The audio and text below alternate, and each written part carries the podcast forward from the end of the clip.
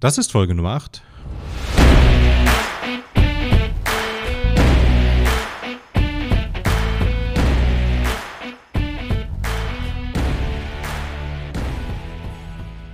Hey und herzlich willkommen zu How to Sell Food Online Fast, ein For Foodies Original Podcast für innovative Food Startups. Wir sind Isabel, Sven und Dennis und beschäftigen uns in jeder Episode damit, mit welchen Prozessen Automatisierungen und Tools ihr euer Food Startup noch effektiver und schneller machen könnt.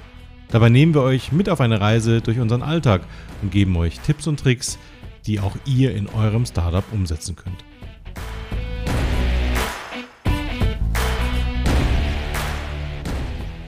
In der heutigen Folge unterhalten wir uns über euren Online-Shop. Die folgenden drei Dinge könnt ihr heute mitnehmen. Erstens, welche Rolle euer Online-Shop in eurer E-Commerce-Gesamtstrategie spielen sollte. Zweitens, wie ihr schnell von der Planung bis zum eigentlichen Livegang kommt. Und drittens, welche Fehler ihr definitiv vermeiden solltet.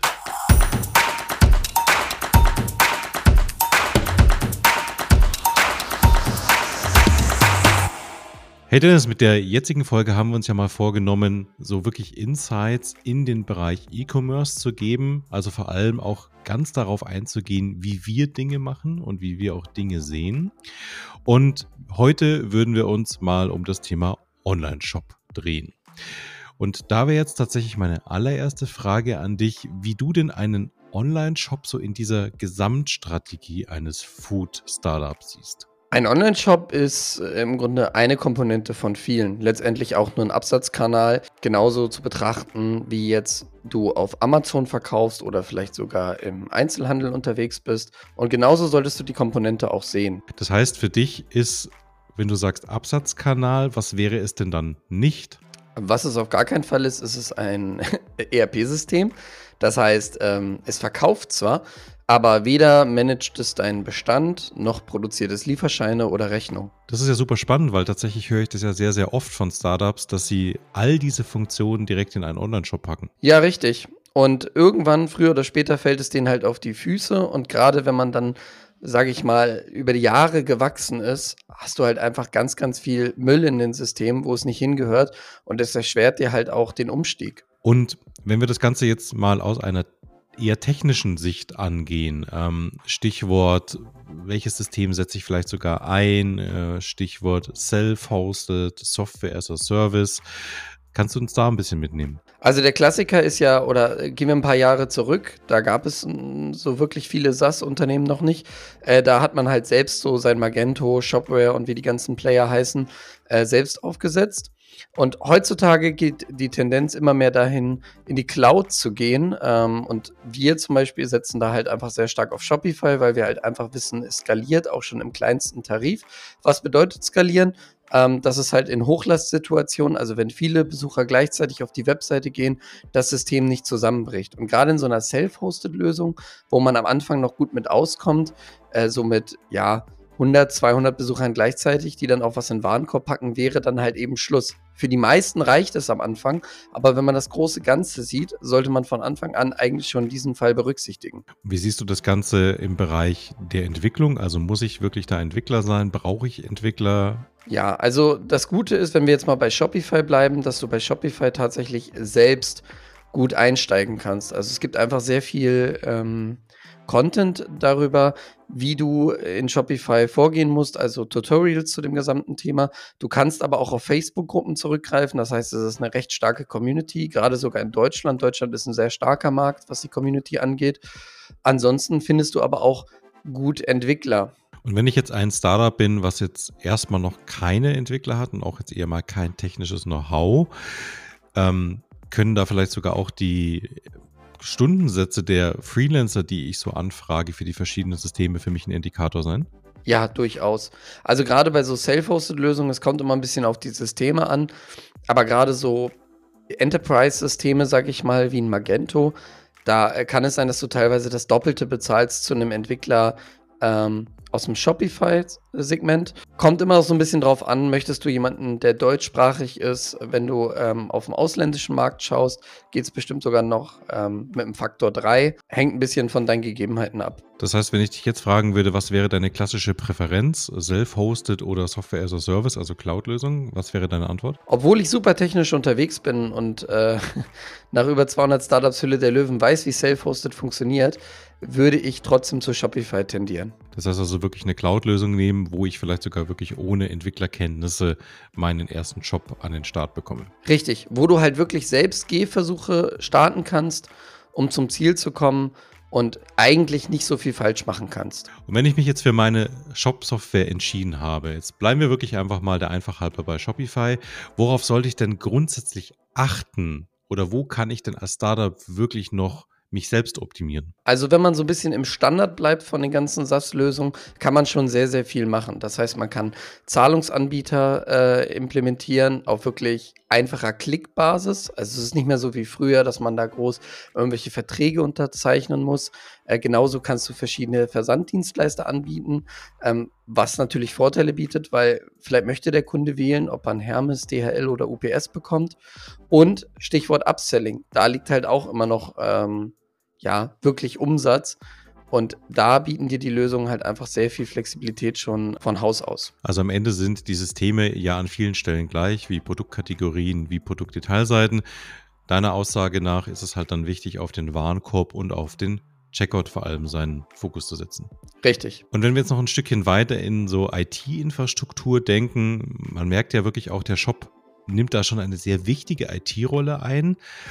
Worauf sollte man da vielleicht noch achten? Man sollte darauf auf jeden Fall achten, dass man ähm, im Standard eines Systems bleibt, das System also einfach nicht zu viel verbiegt und genauso aber auch das System nicht zu sehr, sagen wir mal, zu missbrauchen, also für fremde Zwecke.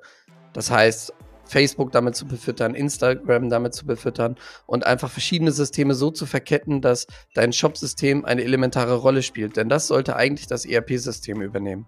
Dann sind wir ja also auch ganz schnell beim Thema Daten mit anderen Systemen zu teilen, also Stichwort auch Datenfeeds. Ähm, das heißt, deiner Aussage nach sollte man schauen, dass das man in anderen Systemen macht oder was wäre da dein Vorschlag?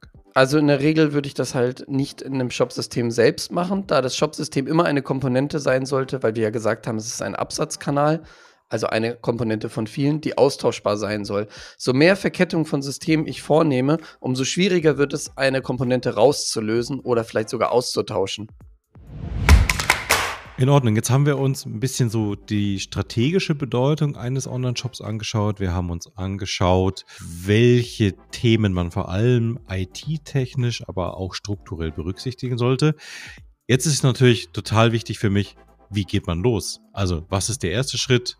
Und wie komme ich dann am Ende zu einem fertigen Online-Shop? Im ersten Schritt müsste man erstmal ein System auswählen. Da haben wir ja schon bereits welche genannt. Und wie auch schon eingangs gesagt, entweder macht man das jetzt selbst oder sucht sich eben einen Freelancer. Da würde ich halt den Tipp geben, auf jeden Fall mit einem Freelancer auf Festpreisbasis zu arbeiten, um einfach eine gewisse Sicherheit auch zu haben und seine Kosten im Blick zu behalten. Da vielleicht nochmal die Frage, SaaS-Service oder Self-Hosted, deine Meinung? Ganz klar SaaS. Gerade wenn man am Anfang ist, schnell starten möchte, ist eine SaaS-Lösung definitiv zu bevorzugen. Okay, und was würdest du dann als nächstes machen? Tatsächlich würde ich dann schauen, dass das System, was ich ausgewählt habe, sich mit einem ERP-System verbinden lässt. Dazu haben wir ja auch schon mal eine Folge aufgenommen, was es da so zu berücksichtigen gibt. Und danach würde ich dann auch schon wirklich in, in das Thema Templating gehen, also ähm, das Design auszusuchen, was die, was die Nutzer im Vorfeld sehen. Da würde ich ganz klar nach Funktion gehen und nicht unbedingt nach Design. Natürlich spielt Design eine, eine Rolle, aber eher eine sekundäre Rolle. Kannst du vielleicht nochmal etwas genauer darauf eingehen, was du mit Template meinst? Ein Template ist im Grunde nichts anderes als eine Designvorlage. Also das, was derjenige im Vorfeld vom Shop sieht, optisch, so ein bisschen wie ein Schaufenster. Und diese Designvorlagen kann ich mir dann vermutlich kaufen und für meinen Shop verwenden. Bei bestimmten Systemlösungen hat man meist so ein Standarddesign, das kann man ein bisschen ähm, anpassen in Form von Farben, man kann Elemente verschieben. Es gibt aber auch kostenpflichtige ähm, Designvorlagen. Da reden wir jetzt aber auch wirklich nicht von Unsummen. Damit wir da vielleicht wirklich mal eine Summe gehört haben, also wo liegt denn so ein Template, so ein Theme und wo kann ich das tatsächlich finden? Bei den meisten Systemen gibt es einen Marktplatz, wo man eben die ähm, Des äh, Templates wirklich finden kann. Die liegen dann so, ja, tatsächlich schon ab 20 Dollar bis 250 Dollar. Und würdest du dann ähm, diesen Marktplatz der jeweiligen Systeme verwenden oder kann ich mich dann noch auch weiter umschauen? Ja, Templates, gerade systemübergreifender, gibt es äh, auch weitere Marktplätze, wie zum Beispiel Theme Forest. Ähm, dort findet man genauso in der Preisklasse Designs, die man relativ leicht implementieren kann. Das heißt also, wenn ich zusammenfasse, würdest du mit einer Software-as-a-Service-Lösung wie zum Beispiel Shopify starten.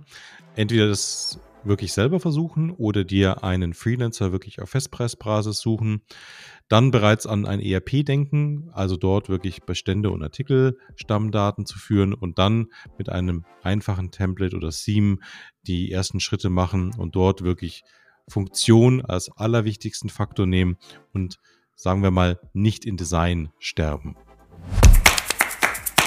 Und wenn du jetzt mal so in vielleicht drei einzelnen Punkten zusammenfassen müsstest, was man auf keinen Fall bei einem Online-Shop machen sollte, was wäre dann da deine Empfehlung? Als erstes, das Shop-System sollte wirklich nicht als ERP-System missbraucht werden. Warum ich da so ein bisschen drauf beharre, ist wirklich, dass viele sagen am Anfang, hey, ich stehe doch noch am Anfang, lohnt sich das überhaupt? Vielleicht lasse ich das ja auch sein. Nein, denk von Anfang an groß.